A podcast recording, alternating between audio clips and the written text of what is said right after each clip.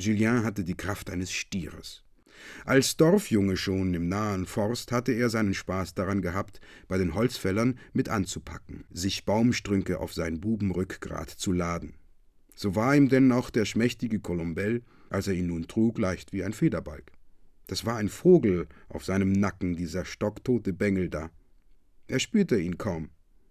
Es machte ihm eine Schadenfreude, den da nun so gänzlich ungewichtig, so wippend leicht zu finden, wie überhaupt nicht mehr da. Der Colombell, dieses Nichts, würde nicht mehr mit seiner höhnischen Fratze vorbeiziehen unterm Fenster von dem Tag ab, wo er dort wieder die Flöte blasen werde. Der stichle ihn nun nicht mehr mit seinen Spötteleien in der Stadt. Und bei dem Gedanken, dass er einen Rivalen im Glück, Steif und kalt nun gepackt hielt, überrieselte Julien die Lenden hinunter ein Prickeln der Genugtuung. Er buxierte ihn wieder auf seinen Nacken hinauf mit einem Achselschwung, er presste die Zähne zusammen und beschleunigte seinen Schritt. Die Stadt lag stockdunkel. Doch da schimmerte noch ein Licht über die Place des Quatre Femmes. Hinter dem Fenster des Kapitän Pidou, zweifelsohne, befand sich der Gendarmeriegewaltige nicht ganz wohlauf. Man sah die gewölbte Silhouette seines Bauches auf und abmarschieren hinter den Gardinen.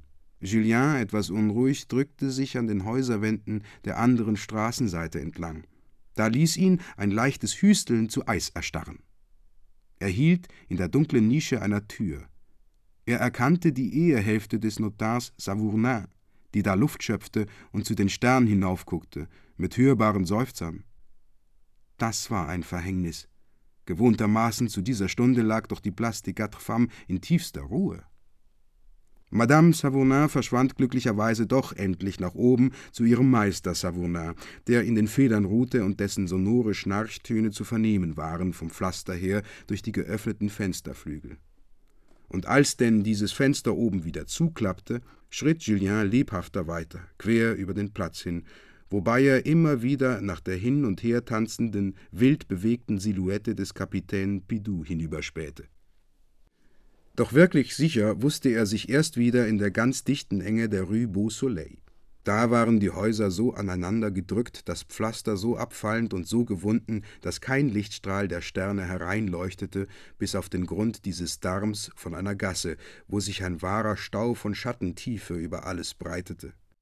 So wie er sich da im Schutz des Dunkels sah, riss ihn eine unwiderstehliche Lust jählings mit in einen wütenden Galopp. Das war gefährlich und widersinnig. Es war ihm sehr deutlich bewusst. Aber er konnte nicht einhalten im Galopp. Er spürte noch immer hinter sich das leere, grelle Geviert der Place des Quatre Femmes mit den Fenstern der Notarin und des Gendarmeriegewaltigen, deren Scheiben aufflammten wie zwei große, aufgerissene Augen, die ihm nachstierten. Seine Sohlen vollführten auf dem Pflaster ein solches Getrappel, dass er wähnte, man sei schon hinter ihm her. Dann mit einem Ruck stand er still. Dreißig Meter vor ihm hörte er die Stimmen der Offiziere aus der Table d'Hôte, die eine blonde Witwe in der Rue Beau Soleil bewirtschaftete, herüberschallen. Diese Messieurs da mussten sich einen Punsch geleistet haben, wohl um die Beförderung irgendeines ihrer Herren Kameraden festlich zu begehen. Der junge Mann sagte sich, dass wenn sie die Straße heraufkämen, er geliefert sei. Keine Seitengasse stand ihm da offen zum Entwischen, und er hätte auch bestimmt nicht die Zeit mehr, nach rückwärts umzukehren. Er hörte das taktmäßige Heranschreiten der Stiefel und das leichte Geklirr der Säbel, von einer Angst gepackt, die ihm den Atem abdrosselte. Einen Augenblick lang konnte er sich nicht klar werden, ob die Schrittgeräusche näher kamen oder sich entfernten. Doch diese Geräusche wurden nach und nach schwächer. Er wartete noch. Dann entschloss er sich, auf seinem Weg weiterzugehen, wobei er seine Schritte dämpfte. Er hätte es auf bloßen Füßen getan, wenn er es gewagt hätte, sich die Zeit zu nehmen und die Schuhe auszuziehen. Endlich war Julien draußen angelangt vor dem Tor der Stadt. Man stößt da auf keinen Zollwächter mehr noch irgendwelchen Wachposten sonst. Er konnte also ungehindert hindurch. Aber die jähe Weite des offenen Geländes machte ihn aufs Neue unheimlich unsicher beim Hinaustreten aus der engen Rue Beau Soleil. Das weite, freie Feld lag vor ihm, ganz überflossen von Blau, einem sehr friedlichen Blau. Ein schauernd frischer Anhauch schlug ihm entgegen, und ihm war, als erwarte ihn eine unermeßliche Menge und sandte ihm ihren Atem entgegen, ihm ins Gesicht. Man spürte es. Ein ungeheurer Aufschrei war im Gange, würde jeden Augenblick aufbranden und ihn festbannen auf der Stelle. Aber da, da war die Brücke. Er sah deutlich die weiße Landstraße, die beiden Brüstungen, niedrig und grau, wie Ruhebänke aus Granit. Er hörte die kleine kristallhelle Musik des Chanteclair in den hohen Gräsern. Da stürzte er weiter voran. Er stapfte gekrümmt, umlief die offenen Flächen, von Furcht gehetzt, er werde bemerkt von den tausend stummen Zeugen, die er um sich wähnte. Das fürchterlichste Übergangsstück war die Brücke selbst. Auf ihr musste er sich allen Augen preisgegeben fühlen, so im Angesicht der ganzen Stadt, die da rundherum gebaut stand, ein Amphitheater. Und er wollte sich vorarbeiten bis zum Ende der Brücke, bis zu der Stelle, wo er sich sonst gewohntermaßen hinsetzte, die Beine baumelnd, um die Frische der schönen Abende in sich einzusaugen. Der Chanteclair hatte dort ein großes Strudelloch, darüber eine dunkle, schlummernde Glätte, durchwellt nur von kleinen, rasch sich bildenden Grübchen durch das Tosen darunter, eines alles in sich ziehenden Wasserwirbels.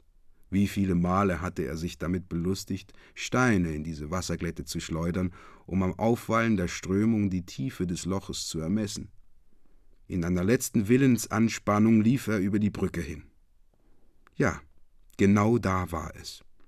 Julien erkannte die Fliesenplatte, die von seinen langen Ruhestationen blank gewetzt war. Er beugte sich darüber. Er sah die Wasserglätte mit den sich rasch wellenden Grübchen, die immer wieder sich zum Lächeln formten. Da war es, ja, und er legte seine Last ab auf die Brüstung.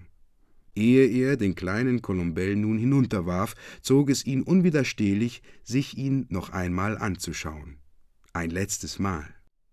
Die Augen aller der Bürger in der Stadt, weit auf ihn gerichtet, hätten ihn nicht daran hindern können, sich so satt zu schauen. Einige Augenblicke verweilte er so, Auge in Auge mit dem Toten. Das Loch in der Schläfe starrte tiefschwarz. Ein Bauernkarren weit in der schlummernden Landschaft holperte dahin. Es scholl wie stöhnend, drohend und schwer. Da hastete Julien vor und um ein zu heftiges Aufplatschen zu dämpfen, umfasste er wieder den Toten und schob sich, so weit es ging, mit ihm vor, in seinem Fall. Aber er wusste nicht wie. Die Arme des Toten verkrampften sich so starr um seinen Nacken, dass er selbst mit hinuntergezerrt wurde. Er fing sich, wie durch ein Wunder, noch gerade an einem Vorsprung. Der kleine Colombel hatte ihn mitziehen wollen. Als er sich wieder zurückfand auf seinen Sitzstein, wurde er von einer Schwäche erfasst. So blieb er, zerbrochen, das Rückgrat gebogen, die Beine hängend, in der schlaffen Haltung eines müden Umherirrers, in die er so oft schon verfallen war. Und er stierte auf die wieder zur Ruhe gekommene Wasserfläche, auf der von neuem lächelnd Grübchen sich zeigten.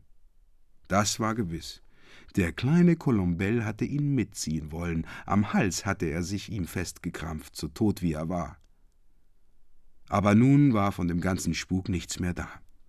Er atmete mit breiter Brust die herrliche Frische des offenen Landes in sich ein.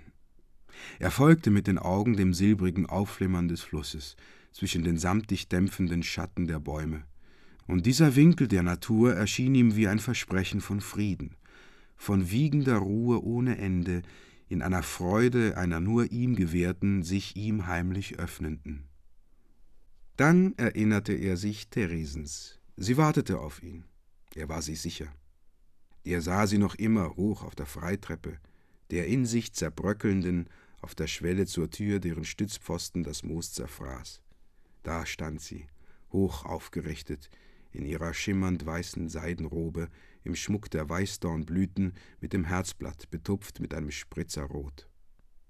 Aber vielleicht hatte sie doch das Frösteln hineingetrieben, dann musste sie wieder hinaufgehuscht sein, ihn in ihrem Zimmer zu erwarten. Sie hatte die Tür offen gelassen, sie hatte sich hingebettet wie eine Braut am Abend der Hochzeit. Ah, welch Vorgefühl der Seligkeit!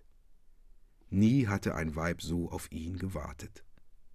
Noch eine winzige Weile, und er würde da sein, beim versprochenen Stell dich ein. Aber seine Beine wurden schwerer und schwerer, Er fürchtete, auf der Stelle umzusinken. War er denn ein feiger Kerl? Und um sich wach zu schütteln, rief er sich Therese wieder vor sein Auge, da in ihrem Toilettentisch, wie sie ihre Hüllen hatte niederrauschen lassen. Er sah sie wieder vor sich, die Arme erhoben, die Brust gestrafft, frei in der Luft ihre ranken Ellenbogen bewegend und ihre marmorweißen Hände. Er peitschte sich auf mit seinen Erinnerungen an den Duft, der ausströmte von ihr, ihrer schmiegsamen Haut, an dieses Zimmer voll des Wollustschauerns, wo er den Rausch bis an die Grenze des Wahnsinns in sich gesogen hatte. Sollte er nun diesem alle Sinne durchglühenden Erlebnis entsagen, das sich ihm darbot, das er schon im Vorhinein kostete, das ihm davon die Lippen brannten? Nein, eher schleppte er sich auf seinen Knien hin, wenn ihm die Beine den Dienst versagten. Aber das war schon eine verlorene Schlacht, in der seine Liebe zur Strecke gebracht, nur noch ersterbend verzückte. Er spürte nur mehr ein Verlangen, gegen das es kein Widerstreben mehr gab hinsinken zum Schlaf. Das Bild Theresens verblasste, eine hohe schwarze Mauer wuchs empor, die ihn schied von ihr, für immer. Jetzt hätte er ihr nicht mehr mit dem Finger an einer Schulter hinstreifen können, ohne darüber sterben zu müssen. Sein keuchendes Verlangen hatte einen Hauch an sich wie von einem Toten. Nein, das war ihm nun für immer verwehrt. Die Decke wäre zusammengestürzt über ihre Köpfe, wenn er noch einmal hineingedrungen wäre in ihr Zimmer und dieses junge, herrliche Weib Fleisch zu Fleisch an sich gerissen hätte. Schlafen, immer zu schlafen. Wie köstlich musste das sein, wenn man nichts mehr in sich hat, was die Lust zu solchem Wachbleiben zum Wert erhübe. Er würde ja doch nicht mehr, wenn der Morgen anbrach, zu seiner Post sich auf den Weg machen, das war sinnlos geworden. Er würde nicht mehr seine Flöte blasen, er würde sich nie mehr ans Fenster setzen. Also, wozu nicht alles verschlafen? Für immer. Sein Leben war zu Ende. Er konnte sich nun Ruhe gönnen. Und er starrte von neuem auf den Fluss. Er suchte zu erspähen, ob sich der kleine Colombell noch wo finden ließe. Der Colombell war doch ein Bursche voll Gerissenheit. Er wusste genau, was er da tat, als er ihn mitziehen wollte. Da unten breitete sich die Wasserfläche, durchquirlt von dem hellen Geglucker seiner Wirbel. Der Chanticleer nahm seine süße Musik auf, indes die freie Landschaft sich rings dehnte und weitete im Schattenmeer eines allwaltenden letzten Friedens. Julien stammelte dreimal den Namen Theresens aus sich hervor, dann ließ er sich fallen. Im Rollen über sich selbst, wie ein Packen, hinunter mit einem gewaltigen Aufgischten von Schaum und der Chanticleer nahm wieder sein Wellenlied auf in den Gräserweiten. Als man die beiden Toten auffand, vermutete man erst eine Rauferei. Man fabelte eine Geschichte zusammen. Julien musste dem kleinen Colombel aufgelauert haben, wohl um sich zu rächen für seine dauernden Sticheleien, und dann hatte er sich in den Fluss nachgestürzt, nachdem er ihn mit einem Steinwurf in die Schläfe hinüber befördert hatte. Drei Monate danach reichte Mademoiselle Thérèse de Marsanne dem jungen Comte de Vetheuil ihre Hand fürs Leben. Sie war ganz in Weiß gehüllt, in ihrem schönen Gesicht war keine Regung. Es hatte eine Unberührtheit, die erhaben wirkte.